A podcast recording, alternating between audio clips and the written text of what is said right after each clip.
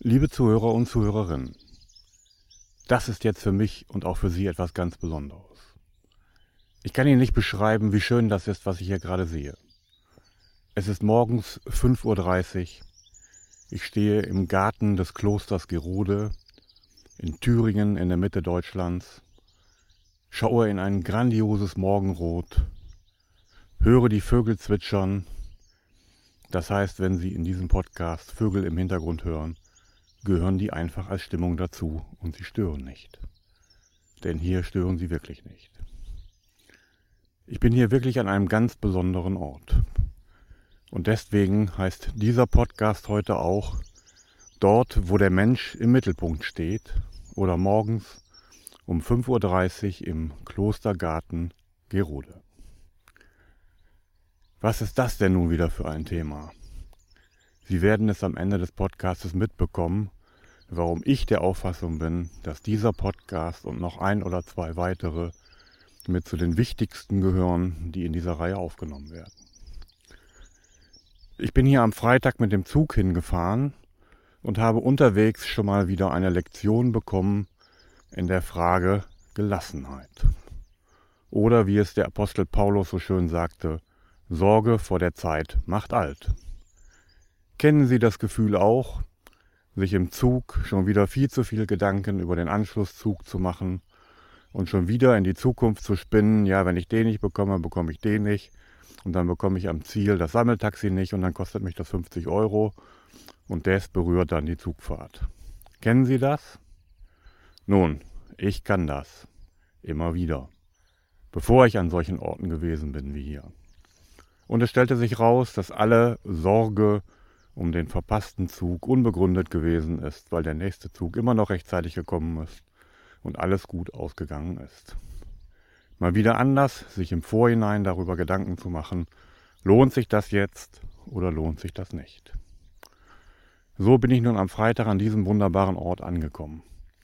Ich war ja schon zweimal und bin hier gerne wieder gekommen, weil es an diesem Ort etwas zu entdecken gibt, was für alle Menschen in der Welt wichtig ist und ganz besonders auch für Menschen, die in Unternehmen arbeiten, die in Unternehmen Menschen führen oder die nicht nur Menschen führen, sondern die eine ganze Abteilung oder Organisation führen. Alle diese Menschen haben hier viel zu entdecken. Aber das, was hier zu entdecken gibt, das kommt noch in einer nächsten Folge in einem etwas längeren Interview zu dem Thema, was ich vielleicht bekomme, oder aber noch in einer weiteren Folge. Also lassen Sie das einfach so wie ich auf Sie wirken. Ich gehe hier gerade durch den Garten und spüre um mich herum, wie schön diese Welt ist, wie schön diese Natur ist und wie man an solchen Orten zur Ruhe kommen kann und nicht mehr in dem Modus ist, sich über einen möglicherweise verpassten Zug schon wieder so viel aufzuregen. Das ist an solchen Orten wie hier kaum möglich. Nun, was es hier zu entdecken gibt, wie gesagt, in einer der nächsten Folgen. Ich möchte diese Zeit hier, diese Kreativität hier morgens zu dieser Zeit, dieses wunderbare Licht, dieses in Verbindung sein mit dem ganzen Leben um mich herum, einfach mal nutzen, Ihnen meine Vision eines Unternehmens darzustellen, die in der Zukunft bestehen werden und auf die nicht nur die Welt wartet, sondern insbesondere die Menschen, die in ihnen arbeiten. Wir stehen heute in vielen Bereichen dort, wo wir die Welt hingebracht haben. Nicht die Welt hat uns dorthin gebracht, sondern wir haben die Welt dort gebracht.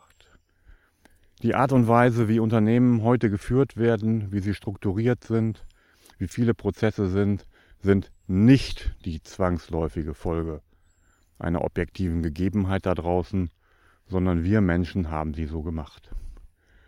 Einstellungen einer Gesellschaft sind immer die Einstellung Einzelner, die dazu führen, dass etwas so ist, wie es ist. Und Unternehmen, so wie sie heute geführt werden, haben nach Ansicht vieler Menschen nicht mehr das Potenzial für die Zukunft, wenn sie sich nicht auf Strömungen besinnen, wenn sie nicht Ideen einfließen lassen, die ich hier im Folgenden einfach mal kurz zusammenfassen möchte. Möglicherweise kennen einige von Ihnen den Russen Kondratjew mit seinen Zyklen, mit denen er beschrieben hat, wie seit Anfang äh, 1800 in verschiedenen technischen Zyklen die Welt sich weiterentwickelt hat. Mittlerweile sind wir am Ende des fünften Zyklus. Der fünfte Zyklus ist der Zyklus der Technik und Kommunikation. Dieser Zyklus geht zu Ende, denn die Erfolge in der Zukunft und der Produktivitätszuwachs wird nicht mehr durch die Technik, sondern durch den Menschen erzielt. Es wird keinem Unternehmen mehr etwas nützen, wenn der PC 200 mal schneller ist, aber es wird jedem Menschen nutzen, jedem Unternehmen nutzen, wenn sie sich auf den Mensch besinnen. Und so beschäftigt sich der sechste Zyklus nach Kondratjew nun auch mit dem Thema Gesundheit und Medizin. Darunter ist jetzt nicht zu verstehen bloße Apparatemedizin, wie man Krankheiten noch besser heilen kann. Nein, darunter verstehen viele Menschen zu Recht auch die Frage, wie kann der Mensch so gesund leben, dass er gar nicht erst krank wird? Und wie kann er so gesund arbeiten, dass er gar nicht erst krank wird? Also, nach meiner Auffassung und nach Auffassung vieler anderer geht die Richtung in der Zukunft dahin, sich mehr dem Mensch, dessen Eigenschaften, dessen Fähigkeiten und dessen Potenzial zu widmen. Es gibt Menschen, die sagen, äh, liebe Unternehmer, es geht sich hier nicht mehr um die Frage, ob Sie sich mit diesen Themen beschäftigen, sondern einzig um die Frage, wie schnell Sie es tun. Weil alle anderen, die es schneller tun werden als Sie, Ihnen davonlaufen werden und in Ihrem Volk besser, in Ihrem Erfolg besser dastehen werden.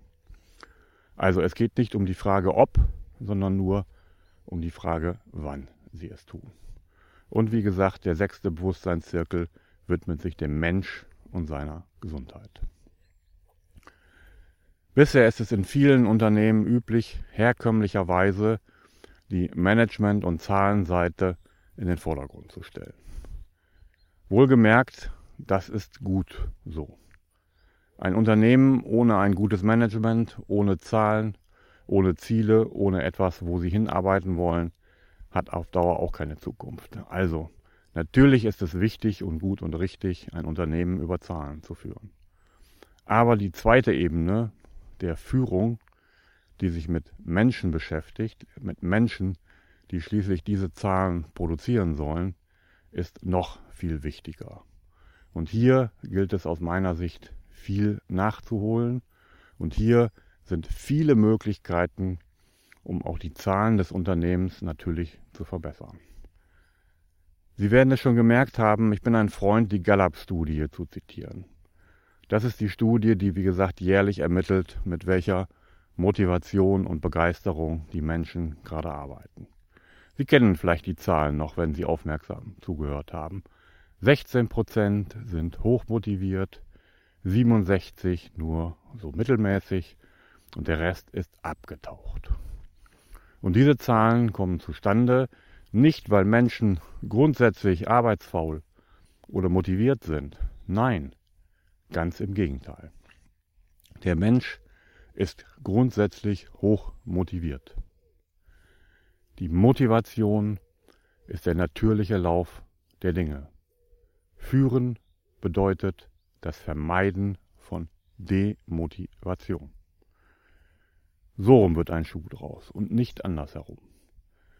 Das heißt, jeder dieser grundsätzlich motivierten Menschen, der morgens an seinen Arbeitsplatz kommt und in vielen Unternehmen dort sein Gehirn beim Pförtner abgeben muss und dann als ein Mensch, der in seinem Privatleben Autos kauft, Häuser kauft, Versicherungen abschließt, komplizierte Verträge schließt, heiratet und dann an seinem Arbeitsplatz für die nächste 2000 Euro Entscheidung drei Leute fragen muss.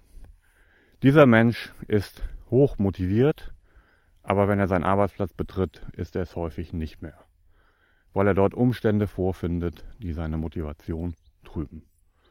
Und die meisten dieser Ursachen liegen im Bereich der Führung, in der Frage, wie mit Menschen umgegangen wird und wie sie geführt werden. Deswegen wird ein Schwerpunkt in dieser Reihe sich auch noch mit vielen Facetten der Führung beschäftigen. Nun, wie sieht ein solches Unternehmen, ein solches visionäres Unternehmen aus?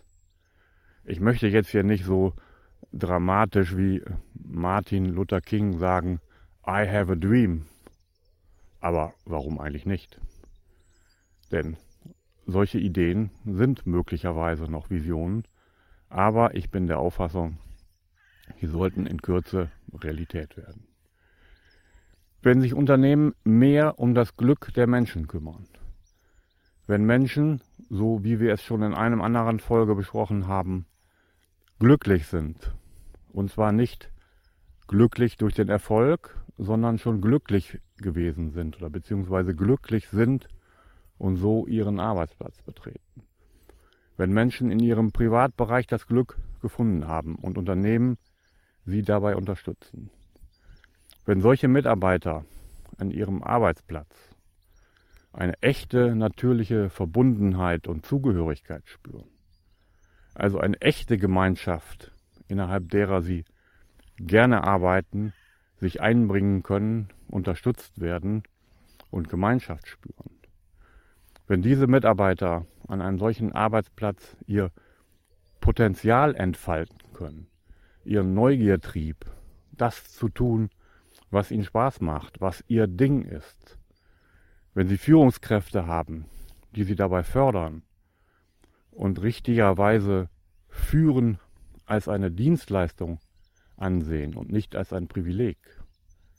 Viele halten es für ein Privileg, Head of Vice President Dingsbums zu sein und das auf ihrer Titelkarte stehen zu haben und halten es nicht für den wichtigen Teil ihrer Tätigkeit zu führen, sondern eher nur als so eine lästige Begleitfolge. Wenn also diese Menschen dort ihr Potenzial entfalten können und wenn dies in einer Kultur stattfindet, in der ein offenes und direktes Feedback herrscht, dann, so bin ich mir sicher, wird es vielen Unternehmen wirtschaftlich viel, viel besser gehen, als es heute geht es wird den Menschen besser gehen. Unternehmen tun etwas für ihre Mitarbeiter, für die Gesellschaft und der Erfolg wird nicht auf sich warten lassen, wenn diese Komponenten erhalten sind. Dazu gibt es noch andere Bereiche, die noch kommen werden, aber Sie sehen, der ganze Bereich, ein Unternehmen zu führen und Menschen glücklich zu machen und dabei Erfolg zu haben, ist so vielseitig, dass das jetzt nicht alles hier vorkommen kann. Ja, ich sehe hier gerade sehr schöne, von der Sonne angestrahlte kleine Wolken. Der Himmel ist blau, der Tag beginnt. Die Vögel sind ein wenig ruhiger geworden. Vielleicht haben sie mir zugehört, wie ich diesen Podcast aufgenommen habe. Und das war die richtige Folge für heute, den 5. August. Bin gestern 59 Jahre alt geworden und brenne jetzt darauf, diese Themen in die Welt zu bringen und Ihnen allen und Unternehmen dabei zu helfen, eine solche Kultur einzuführen. Ich wünsche Ihnen einen genauso schönen Tag, wie ich ihn hier jetzt schon habe und noch haben werde.